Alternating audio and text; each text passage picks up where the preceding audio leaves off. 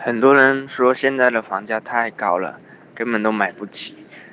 其实现在即使在一线城市，一百多万的房子仍然大量存在，只是它又老又破又小，你看不上它。也许它才二三十平，然后又是八几年的房子，然后里面呢又是脏乱差。如果它一套房子是一百五十万左右的，在一线城市，那如果你在三线城市可以买一个一百五十平方的房子，在一线你只能买一个二三十平方的房子，你也许看不上它的面积，但是我想说的是，同样是一百五十万，